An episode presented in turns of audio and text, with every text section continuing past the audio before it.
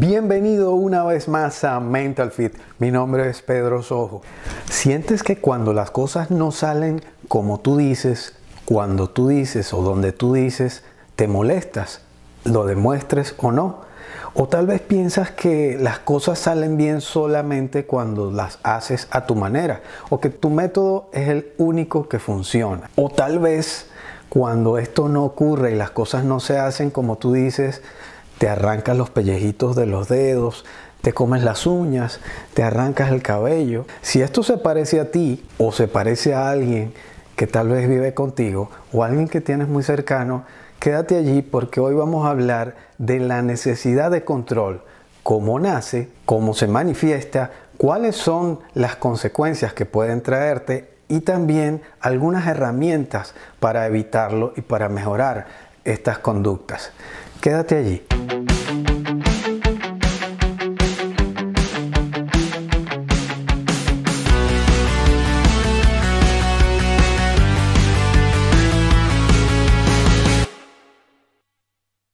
La necesidad de control nace en la niñez y es originada por esa emoción de la que hablamos en el video pasado, que es el miedo, que también está conectado con los niveles de ansiedad que se nos van presentando.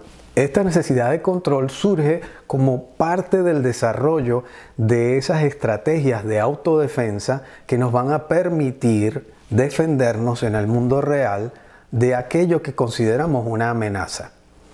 En aquel momento, en la niñez, esa amenaza era real y cuando pones en práctica esta estrategia de control y funciona, se queda guardada en tu cerebro como parte de tu repertorio de estrategias de autodefensa y va a salir nuevamente ante cualquier amenaza real o imaginaria que ahora se te presente como adulto. Lógicamente vas a utilizar aquellas estrategias de defensa que te permitan estar más cerca de tu zona de confort. Esa zona verde que ven allí en la imagen que les estoy mostrando es tu zona de confort. Recuerdas que en el video donde hablaba de la ansiedad había dos variables que eran muy importantes y era la adaptación y el control. Precisamente a mayor sensación de control disminuyen los síntomas de ansiedad y a menor sensación de control aumentan los síntomas de ansiedad. En otras palabras, aparece la amenaza, sea real o imaginaria, te lanzas en la búsqueda de control, tu psiquis determina si la puedes controlar o no, y si lo consigues, entonces tu psiquis se calma y te devuelve o te mantiene en tu zona de confort. Pero si no logra controlarla, entonces empieza a buscar controles afuera. Y al no conseguir esos controles, es decir, al sacarte de tu zona de confort, que solamente está aquí en tu cabeza, empiezas a buscar afuera el control. Y ahí es donde aparecen los famosos síntomas de ansiedad nuevamente, que algunos dicen no tener aún. ¿Cómo se manifiesta o cómo sé si soy controlador o controladora? Bueno, pregúntate si en tu discurso hay frases como esta. Las cosas tienen que hacerse como deben hacerse. O tal vez si las cosas no se dan como tú dices y cuando tú dices, en el momento preciso que tú lo quieres, entonces te molestas. Solamente el método que tú utilizas es el que funciona, los demás no son tan buenos. Utiliza frases como tengo que hacerlo yo para que salga perfecto. Y si no lo haces tú, revisa, porque probablemente alguien cercano a ti tenga ese repertorio de frases en su discurso. Te aseguro que sí. Y cuando las cosas no salen como tú dices y cuando tú dices, probablemente vayas a buscar algún control afuera. Buscas comer en exceso, consumir bebidas alcohólicas en exceso, fumar, consumir algún tipo de droga, bien sea medicada o no, comerse las uñas, pellizcarse la cara, arrancarse los pellejitos que están aquí arriba de las uñas, arrancarse el cabello. Todo eso son manifestaciones de esa falta de control o esa búsqueda de control. También el bruxismo, que es esta patología donde rechinamos los dientes en la noche, cuando estamos durmiendo, nos vamos gastando los dientes. Eso también es una manifestación de, en la mayoría de los casos, de altos niveles de ansiedad o de estrés. ¿Has intentado, si vives en pareja, que el otro no hable tanto? ¿Que ella no hable tanto o que él hable más? Otras de las características de las personas controladoras es que están excesivamente pendientes de no cometer errores en sus actividades. Se exigen hacerlo todo sin falta y ante la mínima desviación se valoran negativamente a sí mismas de manera rígida o a otros si no cumplen sus normas. Su actitud general será de rigidez con poca flexibilidad ante los cambios en la vida. Y esto es una característica de una persona perfeccionista. Otra de las características es el derecho sobre los otros. Estas personas controladoras creen que de manera egocéntrica tienen derechos que los otros deben corresponder, olvidándose de los propios derechos y deseos de los demás, que no tienen por qué coincidir con los deseos personales. Y por supuesto será más fácil presa de la ira o de la rabia. La omnipotencia también es otra característica de las personas controladoras. Son excesivamente responsables de la conducta y los sentimientos de las otras personas con las que se relacionan, como si aquellas dependieran como bebés de ella. Se olvidará y hasta anulará las decisiones de los demás. No tienen en cuenta que los demás son responsables de sí mismos. Otra característica de las personas controladoras es la autonomía o el exceso de autonomía. La persona cree que sus sentimientos son inmodificables. Y otra de las cosas importantes que siempre le digo a mis pacientes es que las emociones no se controlan, se administran. Las emociones, y ya tendremos un video exclusivamente para para las emociones, pero las emociones son algo que está drenando permanentemente en nosotros, algo que no se evita, que no se controla. El miedo, la rabia, la tristeza, no es algo que podemos controlar o frenar. Lo que podemos hacer es administrarlos de la mejor manera. Ya hablaremos de eso más adelante. ¿Cuáles pueden ser las consecuencias de esta necesidad excesiva de control?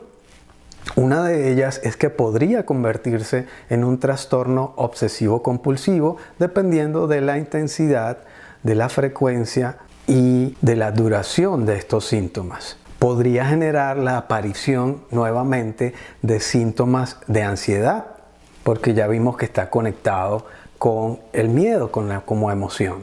Podría generar la búsqueda de soluciones inmediatas que dan sensación de control a corto plazo, como es el consumo excesivo de alimentos, de bebidas alcohólicas, de fumar, de consumir algún tipo de droga, bien sea medicada o no, o también buscar esa sensación de control en las computadoras, en los teléfonos, en las redes sociales, en los recursos tecnológicos, básicamente. Los videojuegos también están allí metidos. Te puede alejar de tus seres queridos, puede ser perjudicial en algunos tipos de trabajo, puede alejarte de compañeros de trabajo o perjudicar la búsqueda de relaciones sociales por esa necesidad de control. Incluso podrías llegar a pensar que esa es la mejor cualidad que tienes como persona.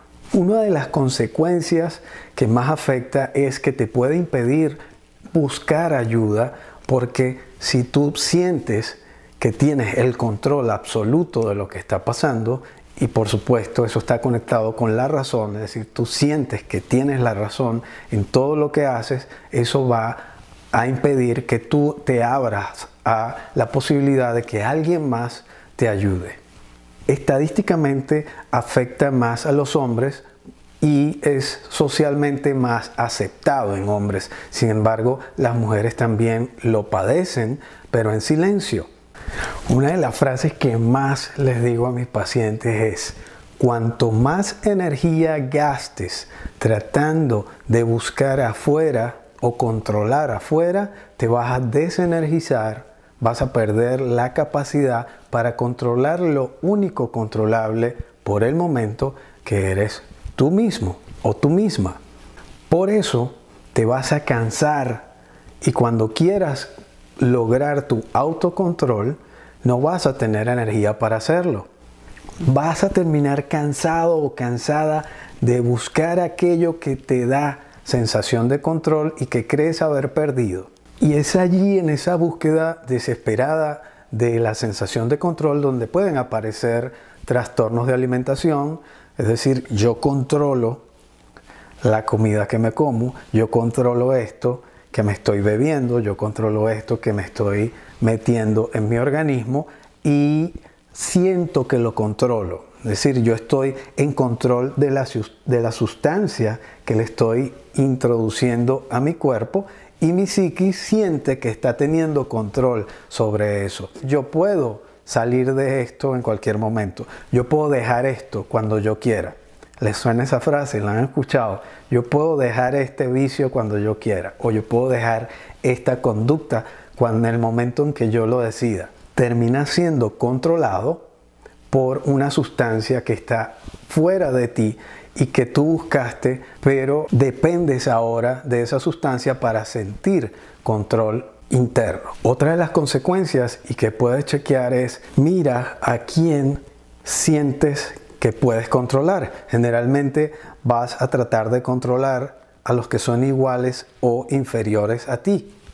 No conscientemente, eso es algo inconsciente, pero mira a quién sientes que, puedes controlar. Ahí van a entrar tus hijos, van a entrar tu pareja, va a entrar probablemente los padres cuando ya tienen avanzada edad y sentimos que tenemos control sobre ellos. Y cuando no nos hacen caso, cuando no hacen lo que nosotros decimos o como nosotros lo decimos, eso nos molesta. A veces lo expresamos y otras veces lo callamos o nos autoagredimos.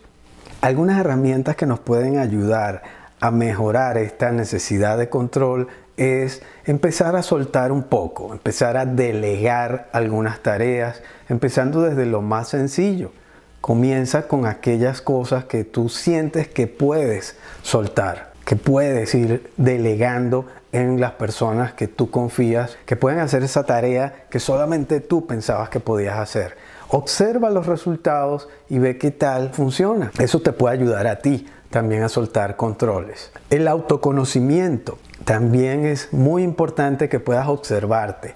Chequea tu discurso, qué es lo que tú dices día a día? ¿Qué es lo que repites? ¿Cuáles son las órdenes que tú das día a día? Chequea tu propio discurso, escúchate, obsérvate. Eso también te va a ayudar bastante. Revisa cuánta energía gastas tratando de controlar situaciones, personas, cosas a tu alrededor. Chequea cuáles situaciones en las que tú sientes que tienen control te tranquilizan más. Ciertamente va a haber unas en las que logras la sensación de control y en otras no. Chequea cuáles son las que más te generan sensación de control y pregúntate por qué. Revisa la autoestima. Es muy importante porque está conectado con esta necesidad de control.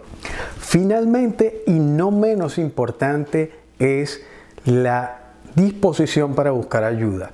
Recuerda que la necesidad de control surgió en ti como un mecanismo de defensa y ese mecanismo de defensa existe en ti por una razón válida. Es decir, cuando apareció la amenaza, el miedo era real. Es decir, que nadie puede tratar de quitarte ese mecanismo de defensa. Ni yo, ni nadie puede luchar contra tu psiquis para quitarte ese mecanismo de defensa. Entonces tu psiquis va a tratar de defenderte cada vez que alguien intente quitarte esa herramienta. Por eso es vital abrirse a la posibilidad de que alguien pueda ayudarte. Y nuevamente se trata de aprender a administrar tus emociones, a aprender a administrar esa necesidad de control para que solo aparezca ahora como adultos en los momentos que sea estrictamente necesario. Muchísimas gracias por ver este video. Ya sabes que si te gustó, le das manito arriba, suscríbete al canal si te gusta y lo más importante, comparte la información, porque si tú no eres controlador o controladora, te aseguro que conoces a alguien que sí lo es, cercano o lejano, pero te aseguro que sí conoces a alguien. Ya sabes que puedes dejar tus comentarios o hacer sugerencias de temas de los que quieras escuchar aquí en el canal. Nos vemos en el próximo video aquí en Mental Fit.